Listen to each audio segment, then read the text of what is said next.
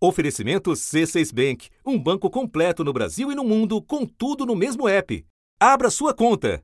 O Vale do Silício, né, onde a meca da tecnologia no planeta, ele está vivendo um novo capítulo, um capítulo de demissões. Pela primeira vez na história, a empresa anunciou uma demissão em massa. Demissões em massa. A situação das empresas ali do Vale do Silício com essas demissões em massa. Demissões em massa. 2023 começou com uma péssima notícia para os funcionários de uma gigante de tecnologia. A Amazon planeja demitir mais de 18 mil funcionários ainda este mês. Mandou um e-mail comunicando os funcionários, um e-mail que foi divulgado depois no site da própria empresa. O presidente da Amazon citou o cenário econômico incerto e disse que fez muitas contratações nos últimos anos. Agora o crescimento da empresa perdeu ritmo, desacelerou para taxas bem mais baixas aí em décadas um cenário enfrentado por outras do setor que, no final do ano passado, também fizeram cortes em suas folhas de pagamento. O número mais recente que eles têm é de que até agora, meio de novembro, cerca de 67 mil trabalhadores do setor de tecnologia dos Estados Unidos tenham sido demitidos. A empresa de tecnologia Meta, dona do Facebook, demitiu 11 mil funcionários. Segundo o criador da companhia, Mark Zuckerberg, a medida era necessária para cortar custos. O Elon Musk começou a demitir metade dos funcionários do Twitter. 3.500 pessoas demitidas assim em massa. Grandes empresas também demitiram, Microsoft, por exemplo, Netflix, a Apple, a Lyft, que é um unicórnio americano, o Snap, que é uma rede social bastante é, popular também nos Estados Unidos, encerrar esse ano de 2022 um tanto quanto sombrio para as empresas de tecnologia. Sombrio de fato.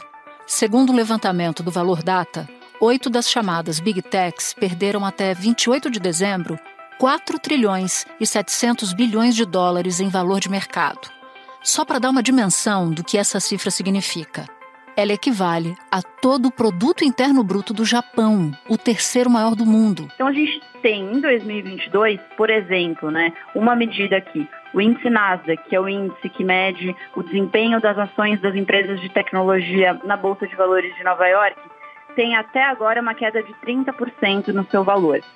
No ano passado, ele teve uma alta de 21%. Então, o que muitos analistas dizem é o seguinte: as expectativas que eles criaram, as contratações que eles fizeram agora é, estão se tornando ali insustentáveis. As empresas estão tendo que fazer ajustes. Da redação do G1, eu sou Natuzaneri e o assunto hoje é o derretimento das gigantes de tecnologia.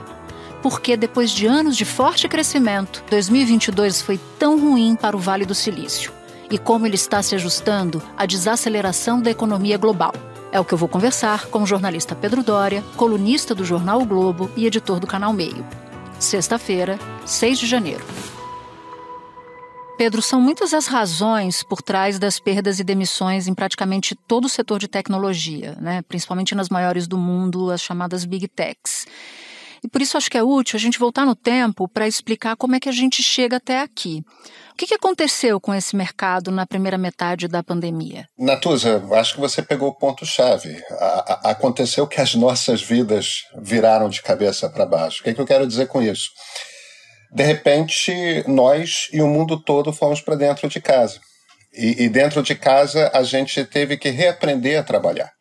Trabalhar como? Trabalhar usando tecnologia digital, trabalhar usando a internet. Então, todos nós nos acostumamos a ferramentas como Zoom, Meet, Skype, ferramentas de colaboração como o Slack, muita gente trabalhando via WhatsApp. E aí, com o passar do tempo, não era só o trabalho que tinha que se adaptar ao digital.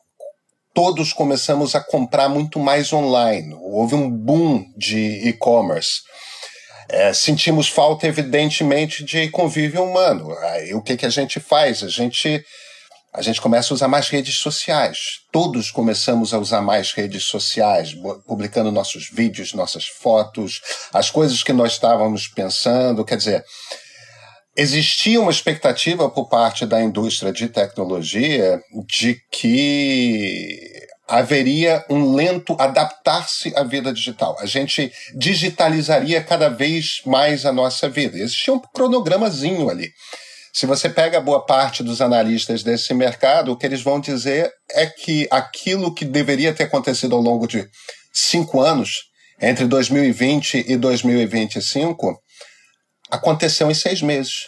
A Amazon viveu um boom durante a pandemia, quando as compras online dispararam por causa do isolamento social. O que se imaginava depois da pandemia, aquele super crescimento que nós vimos, é, não se confirmou. E a audiência, por exemplo, desse, dessas plataformas, elas, ela vem diminuindo com o passar do tempo. E isso acabou saindo do que era esperado por essas organizações. Foi bom para a indústria de tecnologia, é claro, mas ao mesmo tempo impôs muito mais trabalho, é, muito mais preocupação com infraestrutura, muito maior necessidade de desenvolvimento de softwares, de correção de bugs, né, de problemas nas plataformas tal. Então, houve uma contratação imensa nessa indústria, no Vale do Silício principalmente, mas não lá. O Mark Zuckerberg anunciou uma mudança no nome da empresa de Facebook para Meta, porque ele imagina que o metaverso será o futuro da internet. Só que isso não se materializou. Inclusive, a impressão que eu tenho é de que as pessoas não estão é, tão interessadas assim em metaverso. Mas isso custa muito dinheiro. Criar essa realidade, desenvolver os aplicativos, desenvolver também é, os dispositivos para acessar metaverso. E isso trouxe junto muito dinheiro. Mas teve esse resultado, essencialmente, que é muita gente foi contratada. E Pedro, o que, que acontece em 2022 na economia global que atinge em cheio não só as big techs, mas também startups e outras empresas? Bem, o, o resultado da pandemia foi uma crise, uma crise econômica. É, e essa crise a gente sente na pele, né? A inflação não acontece só no Brasil. É, e claro, quando você soma isso à invasão da Ucrânia pela Rússia e o impacto que isso tem principalmente na Europa com com a questão energética, né, principalmente petróleo e gás, você tem uma crise econômica. Começa a faltar mais dinheiro. Bem, quando a gente tem um problema de desemprego, quando nós temos inflação, bancos centrais reagem. Bancos centrais reagem como? Eles reagem aumentando os juros, aumentando o juro base da economia. Isso não é só o Banco Central brasileiro que faz com a nossa Selic aqui.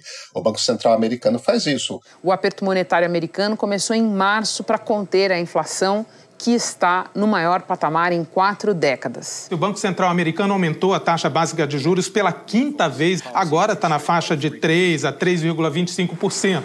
É o patamar mais alto desde 2008 quando ocorreu a última grande crise econômica aqui nos Estados Unidos e no mundo. Bancos centrais de diversos países, da Ásia à Europa, aumentaram os juros um dia depois da decisão do Banco Central dos Estados Unidos. A consequência evidente é que tem menos dinheiro circulando. Por quê? Porque tem um investimento mais atrativo e muito seguro, que é você comprar título da dívida americana, título da dívida europeia e tudo mais. Houve uma sucção de dinheiro por assim dizer, da economia global. Eu queria te pedir, Pedro, para nos detalhar como esse processo de perda de investimento foi gerando essas demissões. Começou com as empresas menores? Como é que foi? Aquela história que a gente sempre ouve, né, dos dois engenheiros dentro de uma garagem que tem uma ideia brilhante e a partir daí fazem o Google, fazem o Facebook, fazem a Apple, fazem a Microsoft, essas coisas todas. Isso necessita de investimento num determinado momento. E existe um tipo de investidor de altíssimo risco no Vale do Silício, que aliás foi inventado no Vale do Silício, esse tipo de investimento, que é o que eles chamam lá nos Estados Unidos de venture capital. E, e esses venture capitalists, né, esses investidores, eles costumam investir, eles ficam ouvindo ali ideias de engenheiros e costumam ouvir ideias de trocentas pessoas e vão decidindo onde investir. O tipo de risco que eles tomam é uma coisa na base de, de cada 100 empresas que ele, das quais eles investem, empresas iniciantes, 95 quebram sem jamais ter dado qualquer tipo de dinheiro. Cinco dão certo. Agora, uma é o Google. E quando você tem no seu portfólio um Google, uma meta, que, que é a dona do Facebook, aí você tem uma quantidade imensa de dinheiro. Agora, essas empresas, elas durante muito tempo, quando elas estão começando, elas não são incentivadas a dar lucro elas são incentivadas a crescer, a trazer a maior quantidade de usuários para os seus serviços o mais rápido possível. Quer dizer, você vai tendo vários ciclos de investimento. Então, a primeira coisa que aconteceu quando o dinheiro começou a ficar, faltar no mercado, os investidores começaram a retrair, é várias empresas que ainda não tinham modelos de negócio e tudo mais, começaram a perceber, opa, eu não vou conseguir novos ciclos de investimento agora em 2022, em 2023, em 2024. Isso quer dizer que esse dinheiro que eu tenho aqui, que eu já recebi, ele precisa durar por dois, três anos, porque eu não vou conseguir receber mais. Então eu preciso começar a cortar custos, porque eu ainda não tenho um modelo para me sustentar. Então o problema não começa nas grandes, nas big techs, começa nessas empresas medianas que estão começando, que de repente tiveram que cortar custo. E a maneira inicial de você cortar custo é demitir gente. Espera um pouquinho que eu já volto para falar com o Pedro. Com o C6 Bank, você está no topo da experiência que um banco pode te oferecer. Você tem tudo para sua vida financeira no mesmo app, no Brasil e no mundo todo a primeira conta global do país e atendimento personalizado, além de uma plataforma de investimentos em real e dólar com produtos exclusivos oferecidos pelo C6 em parceria com o JP Morgan Asset Management. Quer aproveitar hoje o que os outros bancos só vão oferecer amanhã? Conheça o C6 Bank. Tá esperando o quê? C6 Bank. E o impacto para as grandes, o saldo para as grandes, ainda é positivo se comparado em relação a antes da pandemia? Eu não sei se a gente pode dizer que é positivo, no sentido de que o Vale do Silício está sofrendo a maior crise da sua história desde março de 2000, quando teve o estouro da bolha das .com.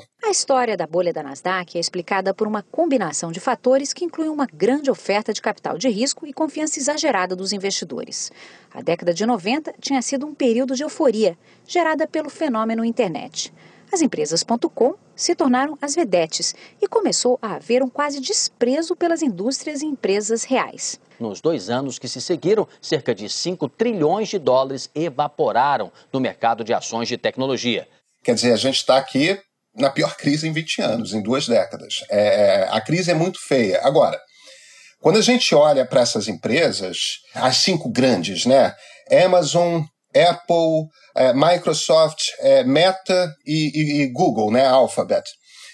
Se a gente olha para essas cinco grandes, todas estão com muito mais funcionários ainda do que elas tinham antes da pandemia. Quer dizer, elas podem ter diminuído o seu corpo de trabalhadores em relação ao que tiveram tinham após a pandemia, mas elas não chegaram a retrair a ponto do que estava antes. Então, nesse sentido, o cenário é positivo. Agora, está faltando dinheiro para investimento no Vale do Silício. E o fato de que está faltando em, em, dinheiro para investimento no Vale do Silício quer dizer que elas precisam começar a estudar, até essas que são gigantes, elas precisam começar a estudar melhor aquilo no que apostam. Uma empresa dessas tem trocentos projetos acontecendo ao mesmo tempo. Alguns vão dar certo, outros vão dar medianamente certo e outros vão dar errado. E esse, esse é parte do ritmo dessas empresas que inventam coisas novas. Você pega a Amazon, por exemplo, quando ela fez a primeira leva de demissões no finalzinho do ano passado, no finalzinho de 2022, uma das áreas mais atingidas foi a área da Alexa, da assistente digital. Uma reportagem do The Wall Street Journal já tinha revelado o plano da empresa, que é comandada por Jeff Bezos, e a empresa tinha planos de demitir pessoas e cortar investimentos em áreas de negócios menos lucrativas. E já indicando que isso aconteceria principalmente na área de desenvolvimento da Alexa, que é assistente virtual da Amazon. O porta-voz da Amazon que falou sobre as emissões disse o seguinte, que eles continuam a enfrentar um ambiente macroeconômico incomum, incerto, e aí diante disso eles vão focar no que é mais importante para os clientes e os negócios. Por quê? Por um motivo muito simples. As pessoas adotaram essas assistentes digitais, essas caixinhas de som. Só que quando você vai ver como é que as pessoas usam, elas usam a, a Natusa cinco comandos que elas decoraram, não, não usam mais do que isso. Então uhum. começa a fazer menos sentido para a Amazon nesse momento investir no desenvolvimento de novas características da Alexa, se você não, se as pessoas não vão usar nada novo, entendeu? Se como tá já está atendendo. Queria dizer que eu sou uma dessas pessoas que só usa cinco comandos da Alexa, viu, Pedro? Eu também. Ô, oh, eu também. Todo mundo é assim. Agora, Pedro, quando a gente fala em Vale do Silício, que você mencionou, a gente está quase sempre falando em monopólio. E que ao longo dos últimos dez anos, monopólios esses que foram recebendo cada vez mais atenção e pressão de governos mundo afora por regulação. Como isso se insere nessa tempestade e por que regulações antitrust atingem em cheio essas empresas? A gente está falando que parte dessa crise é causada pela crise econômica, parte dessa crise é causada porque as pessoas já não estão usando tanta tecnologia quanto estavam durante a pandemia. Mas aí a gente tem uma outra questão que é: essas empresas, ao longo desses últimos 20 anos, é, várias delas se tornaram virtuais monopólios. As pessoas só fazem busca em um lugar. Entende? Existem outros sites de busca? Claro que existem, mas elas só fazem um, de fato. Ao mesmo tempo, existe uma empresa que é dona de 70% do nosso uso de redes sociais e, site, e serviços de mensagem. Entendeu? Quando a gente começa a perceber, a quantidade de poder que essas empresas têm é imenso, porque isso não é só no Brasil, isso é em tudo quanto é democracia do mundo, é, praticamente. Atinge um terço da população mundial. Então, de 2021 para cá, governos começaram a bater forte nisso. A gente tem um avanço por parte dos Estados Unidos. Existem diversos casos antitruste, alguns são estaduais, outros são federais, que surgiram contra as cinco grandes. E o governo dos Estados Unidos abriu um processo contra o Google. A empresa é acusada de adotar medidas ilegais para se manter como a principal ferramenta de busca e anúncios na internet. A ação contou com a adesão de 11 estados e é a maior ofensiva antitrust nos Estados Unidos nas últimas duas décadas. Desde 2010, o Google é alvo de processos parecidos na União Europeia e já teve que pagar 9 bilhões de dólares em multas. E, por parte da Europa, em novembro do ano passado, é, começaram a funcionar leis que são leis que tentam cercear é, é, justamente essa ação monopolista. Um dos exemplos, por exemplo, do que a nova legislação europeia proíbe. Se você é dono de um site de busca muito poderoso e é dono de um site de vídeo muito poderoso, a Alphabet, que é controladora do Google, é dona tanto do Google quanto do YouTube, você não pode usar o Google para melhorar a hierarquia em que o YouTube aparece contra alternativas ao YouTube, sei lá, o Vimeo, por exemplo. Então você não pode mais usar o Facebook para melhorar a maneira como o Instagram é, aparece para as pessoas.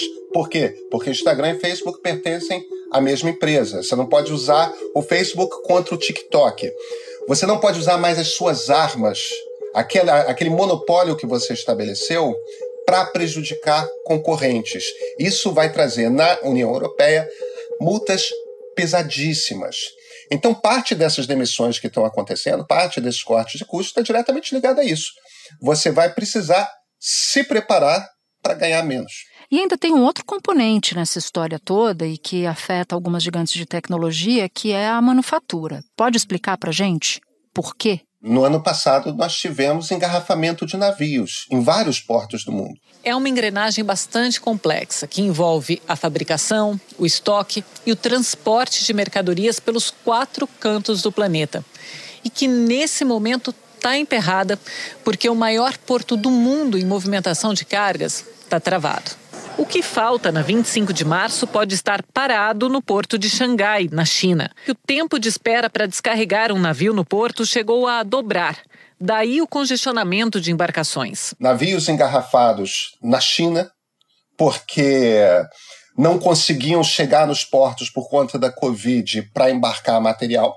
E navios chegando em quantidade imensa a portos nos Estados Unidos, na Europa, aqui na América do Sul, por toda parte. Por quê? Porque demoraram muito e quando saíram da China, vieram todos juntos. Então a gente teve um problema de rompimento dessa cadeia global. E percebeu-se, uma das coisas que você percebeu é que a gente está com uma manufatura demais concentrada num único canto do mundo, que é aquele sudeste asiático. Então, como é que a gente vai resolver isso? O problema não é só na manufatura. É, claro, tá faltando iPhone. Tá faltando iPhone não porque não tem a demanda, porque tem demanda, mas porque a Apple não está conseguindo fabricar iPhone o suficiente na China. Porque a China não está conseguindo dar conta por conta de pandemia, por conta de problema de infraestrutura e tudo mais. Agora, além disso, os americanos começaram a perceber que a China deu um salto imenso em desenvolvimento e tecnologia. E os americanos começam. A inteligência artificial, por exemplo, a China está muito mais avançada que os americanos. Aí os americanos começam a ficar preocupados. Opa, e se a própria a próxima Apple, a próxima Microsoft vierem da China? Será que a gente começa a ter que se preocupar com isso? Nessa hora você começa a ver barreiras comerciais sendo levantadas. Começa uhum. a ter uma disputa real. TikTok. O aplicativo foi lançado em 2016 pela empresa chinesa ByteDance com o nome de Douyin. Em 2017, ele foi rebatizado como TikTok, depois da desenvolvedora comprar o aplicativo Musical. O aplicativo coleta uma enorme quantidade de dados sobre seus usuários, como localização, modelo de telefone e sistema operacional. Uma prática que também é adotada por outras redes sociais como Facebook, Instagram e Twitter. Os Estados Unidos alegaram que o aplicativo enviaria informações de usuários norte-americanos para a China. Um conflito também com o governo chinês fez a Índia retirar o TikTok da loja de aplicativos. Nós vemos uma super preocupação dos americanos com empresas chinesas como o TikTok, como a Huawei. É, esses conflitos vão surgir mais. Esses conflitos trazem barreiras comerciais e, novamente, barreiras comerciais para essas empresas que são transnacionais representam queda de faturamento. Bom, você cobre tecnologia há 28 anos, então viu as grandes transformações no Vale do Silício nos anos 2000, nos anos 2010. Eu queria que você nos explicasse o que, que deve marcar essa década em comparação com as passadas. Em 2000, houve os, as, o estouro da bolha das .com. Foi, um, foi uma crise ainda pior do que essa atual. De repente, inúmeras empresas que tinham suas ações na Bolsa Americana tiveram valor indo a zero. Teve gente que faliu que não acaba mais.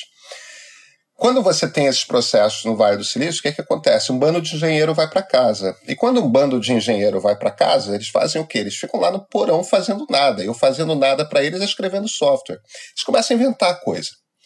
Então, quando a gente olha para os anos 2000, os anos 2000 foram um boom de criatividade.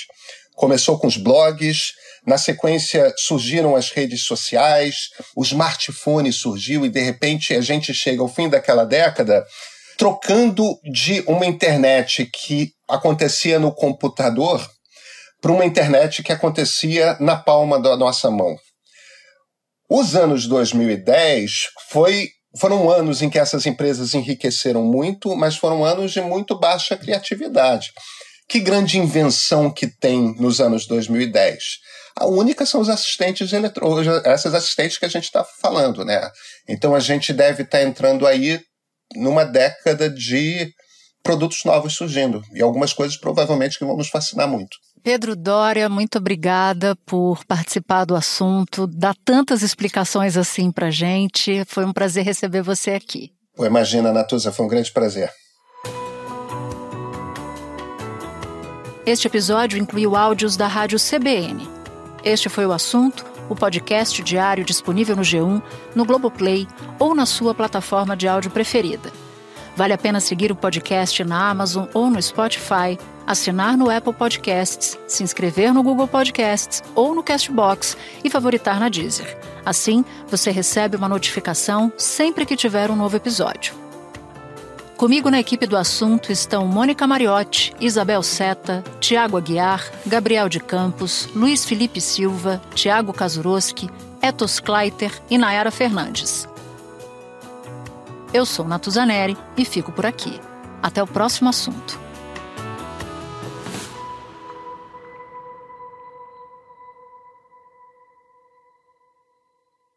Você no topo da experiência financeira que um banco pode oferecer.